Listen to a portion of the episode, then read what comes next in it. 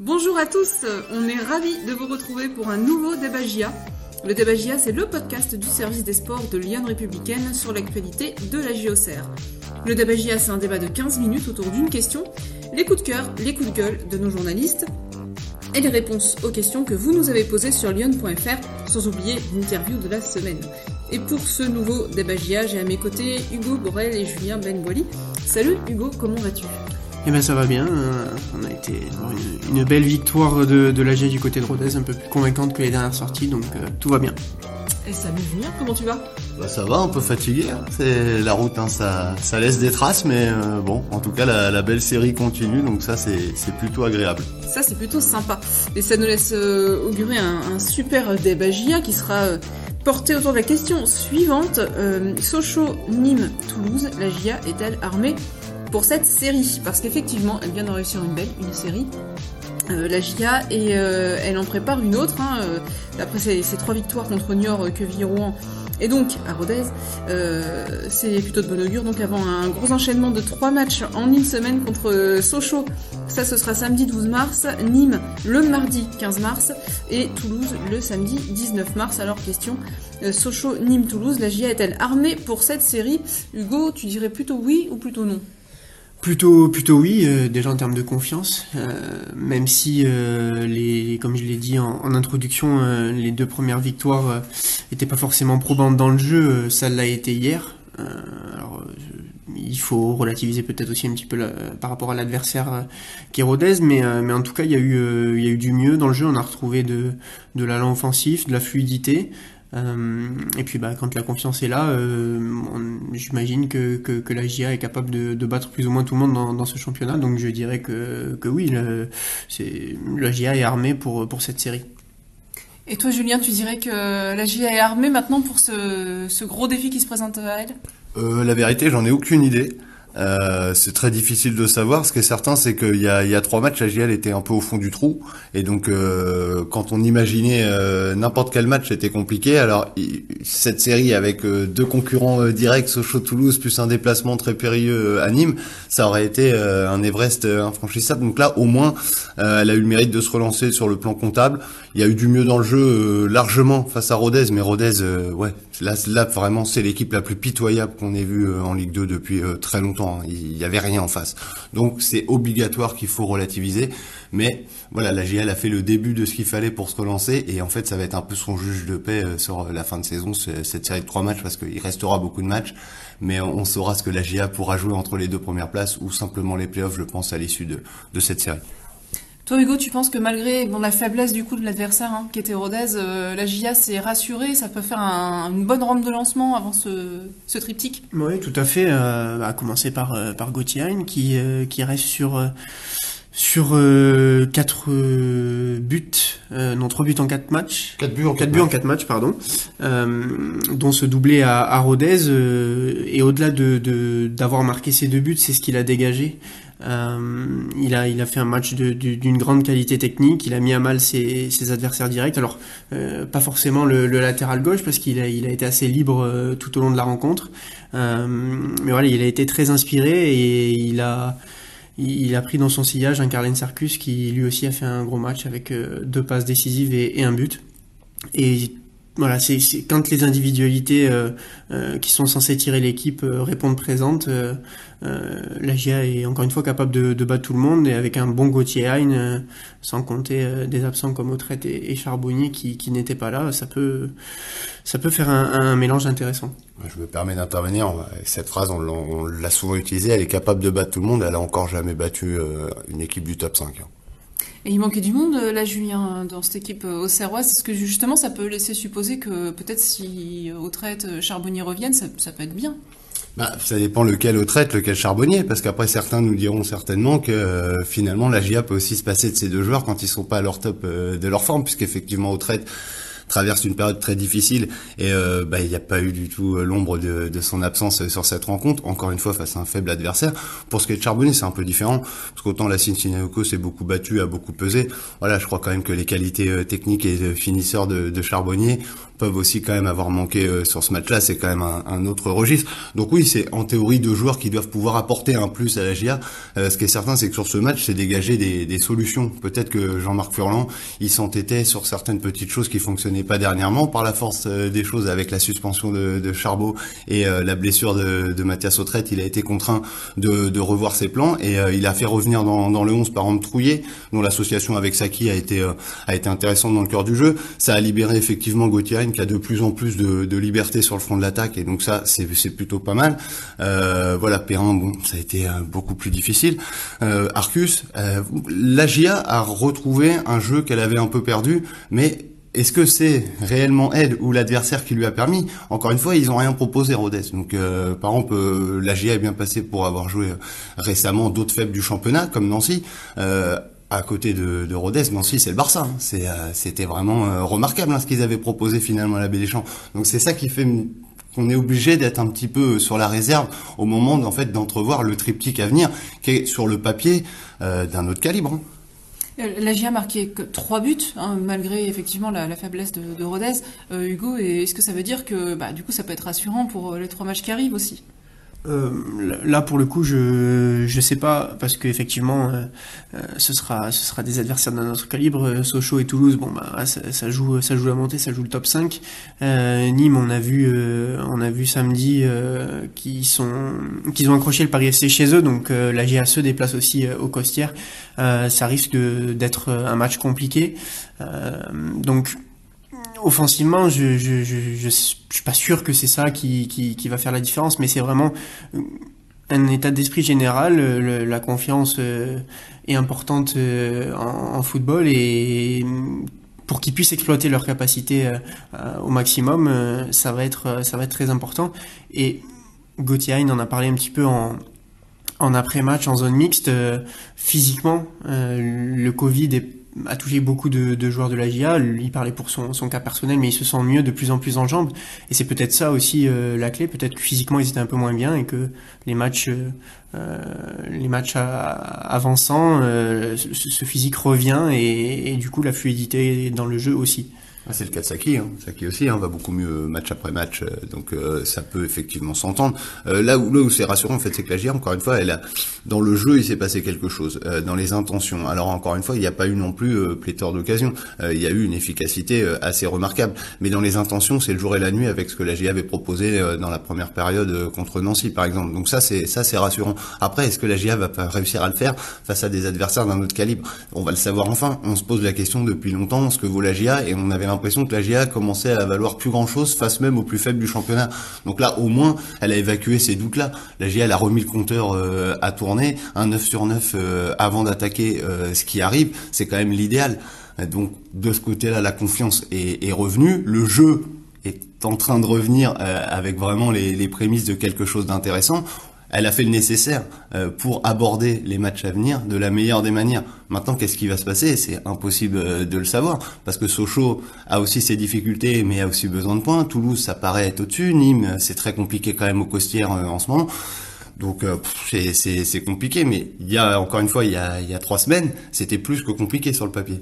Ouais, c'est peut-être en ça que cette victoire à, Rodez est peut-être une façon idéale hein, euh, de, préparer ce, ce triptyque. C'est que la confiance revient, les sourires reviennent à l'entraînement, l'ambiance va forcément être beaucoup plus détendue, Hugo, avec euh, euh, cet enchaînement de victoires. Oui, tout à fait. Et puis ben la confiance revient grâce à ces deux victoires avant Rodez. Et puis quand tu commences le match en, ouvrant le score à la sixième minute face à une équipe qui est en grande difficulté, on rappelle qu'ils étaient sur 9 matchs euh, sans victoire avant, euh, avant le match contre la GIA, donc 10 maintenant. grande faiblesse. Euh, voilà, ça, ça, facilite aussi les choses. Mais ils ont, la GIA avait su marquer aussi rapidement contre contre QVI et euh, avait proposé une copie compliquée pour le, le, reste de la rencontre. Là, c'était pas c'était pas du tout le cas. Et Julien en a parlé tout à l'heure, que ce soit Trouillet ou Saki, donc en pointe haute de ce 4-1-4-1, ils ont ils ont eu la maîtrise du ballon, ils se sont trouvés. voilà, j'en reparlerai sûrement un tout petit peu après, mais, ils ont ils ont apporté vraiment le beaucoup de, de liants dans, cette attaque au Serroise et ça c'est ça s'est vraiment ressenti. Peut-être un déclic mental parce qu'en fait euh, sur les premières victoires euh, Niort et Quevilly, euh, la GIA était passée par des grands moments de doute, des moments où finalement elle jouait mal, mais presque volontairement, à savoir en fait elle s'accrochait à un score quelque part. Là pas une seconde, elle, elle s'est imaginée s'accrocher à un score, c'était elle a vraiment plané sur cette rencontre du début à la fin. Même le superbe but là pour le coup, j'ai trouvé qu'il y avait rien à Rodez, mais faut reconnaître que le but est magnifique de, de Rémi Boissier. Même ce but-là a pas du tout fait planer le moindre doute sur le dernier quart d'heure de, de cette rencontre. Donc c'est enfin un match maîtrisé de bout en bout. Et finalement, ça, qu'importe ce que je pense de l'adversaire, c'est la première fois depuis longtemps que la GIA a une production d'ensemble de qualité. Ce but, c'est peut-être euh, voilà une des rares ombres au tableau. Est-ce qu'on doit s'inquiéter de ce but encaissé contre Rodez? Parce qu'on répète depuis tout à l'heure qu'il n'y a rien à Rodez. Ils ont quand même pris un but les Auxerrois. Ouais, mais là c'est un but. Euh, je veux dire, c'est une frappe de, c'est une frappe de quasi 20 mètres enroulée. Voilà, et puis euh, ça part en plus d'une petite erreur. Si Nayoko veut tellement se battre pour sauver une touche qu'il rend la balle dans, dans ses 20 mètres à Rodez. Donc il y a beaucoup de petites choses qui sont à, à nuancer. C'est dommage pour Léon, par exemple, qui a pas eu beaucoup de travail et qui se fait finalement prendre sur une frappe lointaine, mais qui est magnifique voilà, c'est pour lui, je pense que ça rend la soirée un peu frustrante, mais pour la GIA, je crois pas qu'il y ait euh, motif d'inquiétude euh, sur ce but encaissé. Et comme dit, comme dit Julien, on n'a pas senti de, de panique euh, ou de, d'inquiétude après, après ce but. Quoi. On, en discutait sur, la route, on se rappelait du match de Nîmes où la GIA avait perdu pied alors qu'elle menait 2-0 à quelques minutes de, la fin du match pour finalement faire 2-2. Là, on a senti voilà, cette maîtrise qu'on a vue tout au long du match elle a aussi été présente quand, euh, quand la GIA a encaissé ce but, il n'y a pas eu du tout de panique. Là, il y, a un, nouveau cycle en fait qui vient de commencer. On a l'impression. Alors, il a peut-être commencé un peu poussivement, mais c'est un nouveau cycle qui commence pour la GIA. Voilà, en tout cas, c'est ce que c'est ce que préconisait euh, Jean-Marc Ferland euh, dès le départ, qui disait attendez, vous êtes en train de vous inquiéter d'une série. ok, on gagne les six prochains matchs et plus personne me pose de mauvaises questions. Il en rigolait encore hier soir. Il est à la moitié de cette série d'ailleurs. Ça fait que 3 sur 6. S'il fait le 6 sur 6, euh, bravo, euh, bravo à l'équipe. Mais oui, certainement que la GIA euh, devait digérer beaucoup d'événements. c'est vrai, il y a eu le Covid, il y a eu quelques blessures, etc. du début de saison. C'est aussi la période de toute façon où, historiquement, dans les projets de Furlan, c'est plus difficile en janvier. Euh, maintenant, euh, ici, on était un peu chaudé par la saison passée où euh, il tenait le même discours et en fait, l'équipe, elle a jamais redémarré avant la toute fin de saison. Donc là, au moins, il y a une corrélation entre ce qu'il disait et ce qui se passe sur le terrain. ça a été poussif, c'est vrai, au début. Ça a l'air de monter en puissance. Maintenant, le niveau de l'adversaire baisse aussi. Donc, on verra bien ce que ça va donner là sur les matchs à venir. Mais en tout cas, oui, je crois que la GIA, je, je sais pas, pour répondre à la question, vraiment, là j'ai l'honnêteté de le dire, je sais pas si elle est armée pour ça. Mais ce qui est certain, c'est qu'elle elle s'est donné l'occasion d'arriver avec le maximum d'armes affûtées pour, ce, pour ce triptyque. Encore une fois, il y a quelques semaines, elle en était très loin, donc c'est peut-être déjà quelque chose de très important qu'elle a réussi à faire sur cette série euh, New York, Villiers, Rodez. On va essayer de répondre à cette question aujourd'hui dans le débat GIA. Sochaux, Nîmes, Toulouse. La GIA est-elle armée pour cette série? Ouais, Hugo, elle est armée pour Rodez. La GIA, on l'a vu, hein, mais du coup, pour ces trois adversaires-là, c'est quand même du costaud. Hein. Julien a eu raison de, me reprendre tout à l'heure. Euh, la GIA a toujours pas gagné contre un, membre du top 5. Donc, euh, effectivement, on est en droit d'en douter. Mais euh, ce qui est sûr, c'est qu'elle est plus armée aujourd'hui que trois matchs. Il y a trois matchs, trois matchs avant, avant d'arriver sur euh, sur cette rencontre face à Sochaux. Euh, voilà, que ce soit que ce soit sur la confiance, sur euh, sur le, les prestations, en tout cas la prestation de Rodez. En l'état actuel des choses, je pense que elle peut pas être mieux mieux armée pour affronter Sochaux et les deux matchs suivants. Après, effectivement, il y a peut-être aussi ce blocage mental contre, contre les équipes du top 5, mais ça, on verra sur le, prochain débat. Mais après, l'avantage, c'est parce que là, on parle, et c'est normal, nous, on se focalise sur euh, la GIA.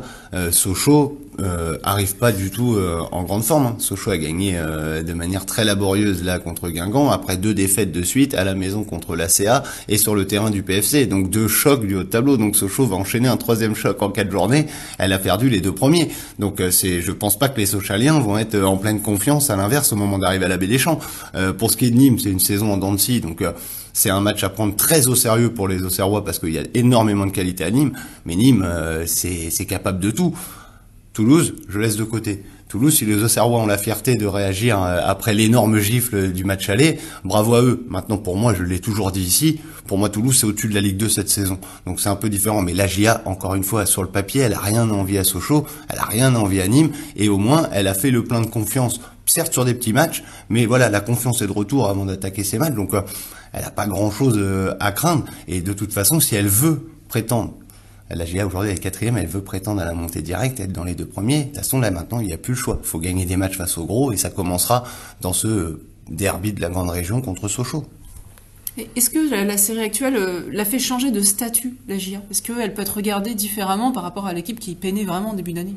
Non, je pense pas. Je pense pas que la GIA, en fait, je pense pas que les autres. Euh, nous, notre métier, c'est de, c'est, de réagir après chaque match. C'est, euh, c'est finalement, on analyse tout, et donc c'est normal qu'on ait l'impression que la GIA peut faire plus peur à un moment qu'à un autre. Moi, je pense que pour les adversaires, la GIA, elle est estampillée comme euh, sûre d'être dans les cinq premiers et potentiel candidat aux deux premières places. Donc pour Sochaux, pour Toulouse, ça change strictement rien. Toulouse sera encore plus euh, prêt, qui savent très bien que les Auxerrois n'ont pas digéré le match aller. Pour ce qui est de Sochaux, il y a toujours une rivalité entre les entre les deux clubs il n'y a pas de raison que Sochaux soit pas prêt.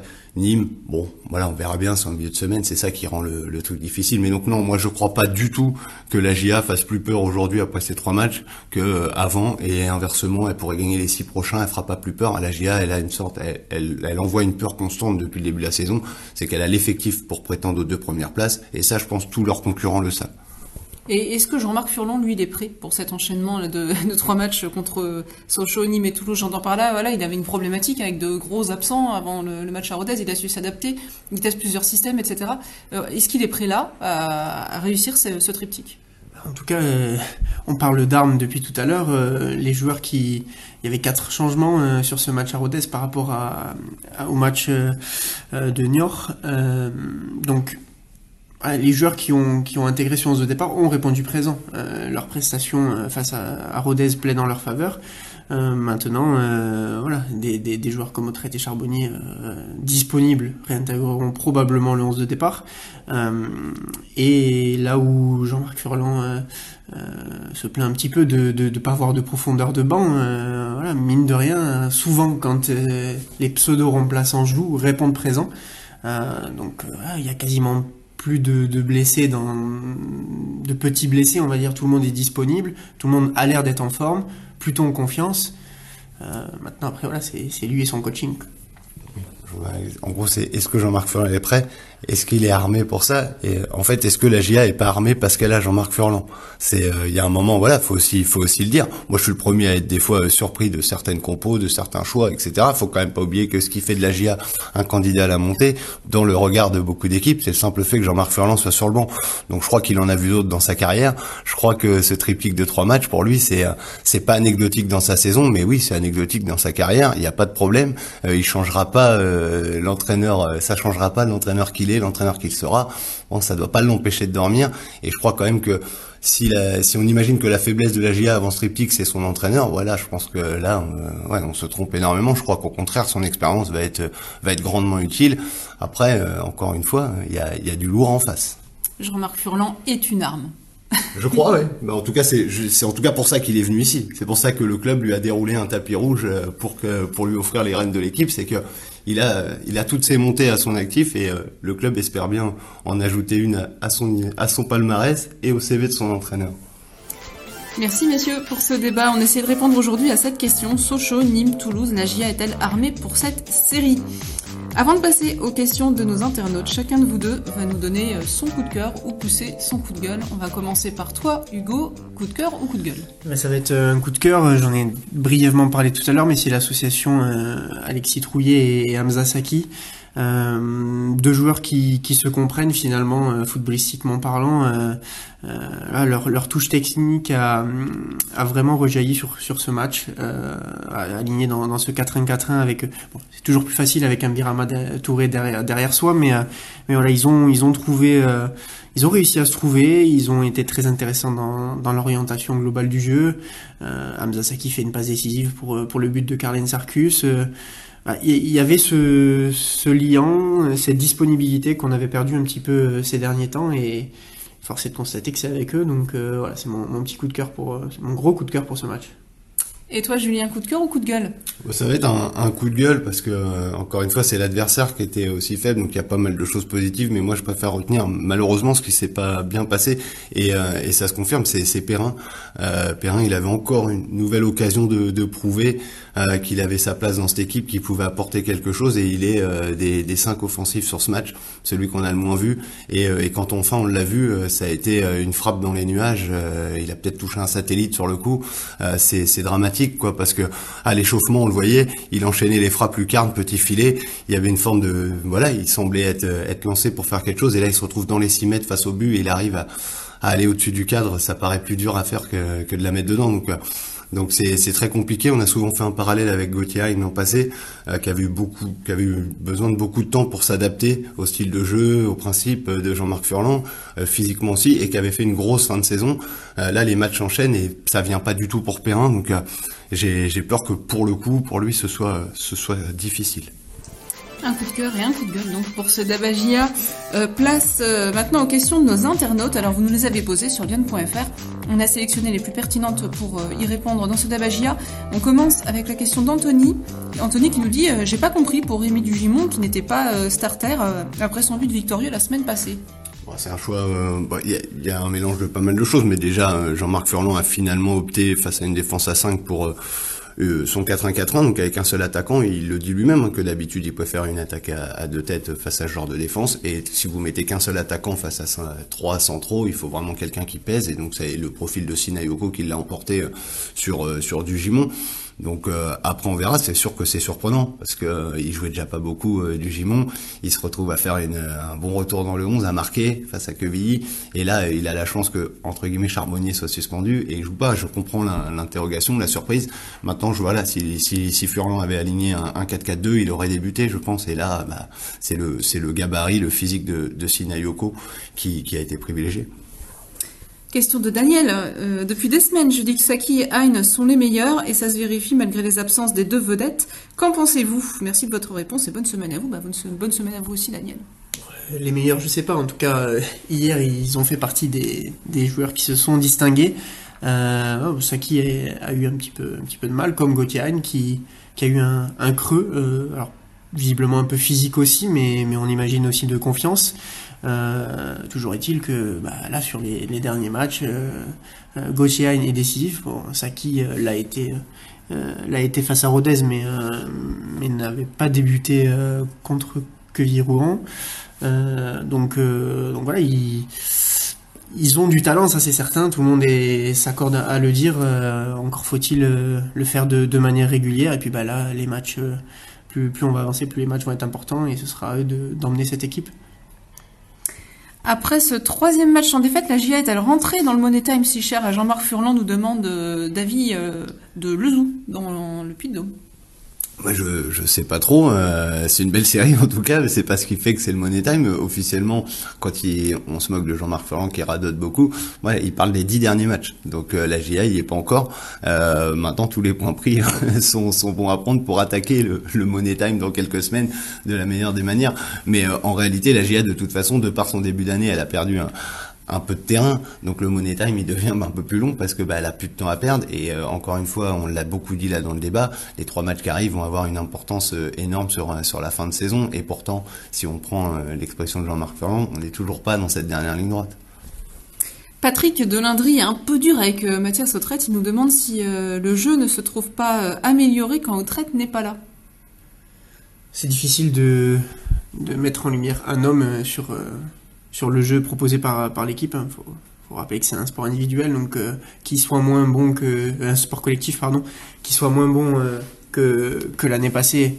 Je pense qu'on s'accorde tous à le dire, euh, d'un point de vue statistique déjà, et sur l'influence qui, qui, dégage sur cette équipe. donc après, Mathias peut reste un joueur de, grand talent, sûrement un, des plus grand talent de, Ligue 2. Après, euh, et encore une fois, ce que je disais pour Gauthier tout à l'heure en termes de, confiance et de forme physique, euh, peut-être que, que Mathias Autrette ne l'a pas forcément encore euh, pour l'instant. Peut-être que ce match, euh, de, il, était, blessé, peut-être que ce, repos va lui faire du bien, de, se régénérer un peu physiquement. Voilà, après, la GIA peut difficilement se passer la Mathias Autrette, d'autant plus, quand je rejoins Julien, quand on voit la performance qu'a qu'a faite Gaëtan Perrin, ça paraît difficile de ne pas le mettre sur sa couloir gauche.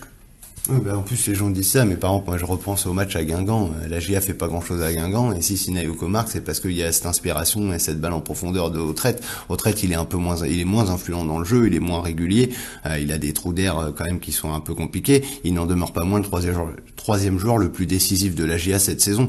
Donc un peu de mesure pour tout le monde. Autrette, il déçoit par rapport à, à l'an passé, mais c'est tout sauf le boulet de la GIA. Ouais, puis le, jeu se trouve amélioré quand on a un très grand retraite. Oui, également. Voilà, et c'est parce qu'en fait, c'est plus que l'absence de quelqu'un. En fait, c'est oui, la, la paire Saki a bien fonctionné. Aïn a été intéressant. Donc voilà, mais je crois pas que ça vient pas de l'absence d'Autrette ou de l'absence de Charbonnier. En tout cas, si les gens pensent ça, je pense qu'ils vont être déçus parce que je vois pas Jean-Marc Furlan ne pas jouer les matchs décisifs de la saison euh, sans ces deux hommes clés. Encore une question sur un joueur. Louis est content? Est-ce le retour du grand Arcus? Nous demande-t-il bah, Je pense qu'on peut dire oui. Hein. Arcus, avant ce match-là, il avait une passe décisive, ça fait de ma part, euh, depuis le début de la saison.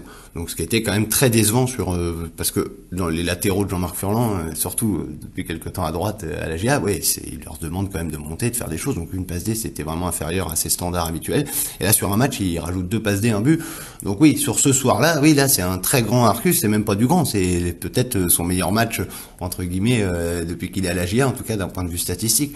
Après, est-ce que ça va être porteur pour la suite? Jean-Marc Furlan lui-même le disait, je l'espère. Bah, moi, je rejoins le, coach de la GA, on l'espère tous, parce que la GA a besoin d'un Arcus aussi bien dans, le duel défensivement que offensivement, parce que c'est aussi ce qui permet à Gauthier d'avoir plus de liberté quand Arcus a, cette activité dans le couloir. Donc, euh, sur ce soir-là, ça s'est bien passé, et on verra dans les très gros matchs peut euh, confirmer, mais c'est vrai que ça fait plaisir, parce que on sent que sa fin de contrat est pas toujours simple à, gérer. Donc là, au moins, euh, il a, il a connu une très belle soirée. Merci pour vos questions. N'hésitez pas à nous les poser également euh, après euh, Agia Sochaux le week-end prochain. Place à l'interview de la semaine. Et elle concerne cette semaine euh, Quentin Bernard qui fêtait sa 300e Hugo. Tout à fait. il a fêté sa 300e contre Rodez, sa 300e en Ligue 2. voilà, il le dit lui-même, signe, d'une impressionnante longévité dans un milieu qui est parfois, compliqué. Donc il se réjouissait de ça et d'avoir atteint un tel total. C'est une petite anecdote sympa. Euh, ça veut dire que voilà, ma, ma carrière dure, euh, dure un peu. On parle souvent de, de situations précaires en tant que, que footballeur, des, des, carrières courtes. Donc, euh, donc 300 matchs, c'est un, un, beau, un, un, beau chiffre. Ça veut dire que j'ai fait plusieurs, plusieurs années, que j'ai duré. Donc c'est, c'est, un truc, c'est un truc sympa. J'ai eu la chance d'avoir entre guillemets deux grands entraîneurs qui m'ont fait confiance sur dans, ma carrière, le, le, coach, le actuel et le coach, le coach Gatien euh, qui, euh, m'a vu grandir, qui a été mon directeur du centre à, à Niort et après qui m'a eu en tant que coach de l'équipe pro. Donc euh, je pense que ça a été aussi une chance de pouvoir les côtoyer dans la durée. C'est aussi pour ça que je suis là aujourd'hui. Voilà, Quentin Bernard qui manque jamais de voilà, d'un peu d'humour hein, pour euh, pour parler de, de, son expérience. On lui souhaite au moins 300 matchs de plus en Ligue 2. Au moins. Au moins. euh, voilà, avant de nous quitter, euh, c'est le moment de vous dévoiler le nom de l'heureux gagnant pour les deux places pour aller assister au match la JS Sochaux. Donc ce sera ce samedi 12 mars, attention, c'est à 15h. Et il s'agit de, tambour, Michel Vasseur qui a gagné deux places pour aller voir ce, bah, ce derby franc-comtois, bourguino-franc-comtois. Oui, ce gros choc de Ligue 2 en tout cas. C'est ça, en espérant que ce soit un, super match pour, euh, pour Michel. Euh, le match d'ailleurs sera à suivre, hein, bien sûr, samedi en direct commenté sur lyon.fr un peu avant 15h. On commencera à vous, donner des infos depuis le stade de la Baie des Champs.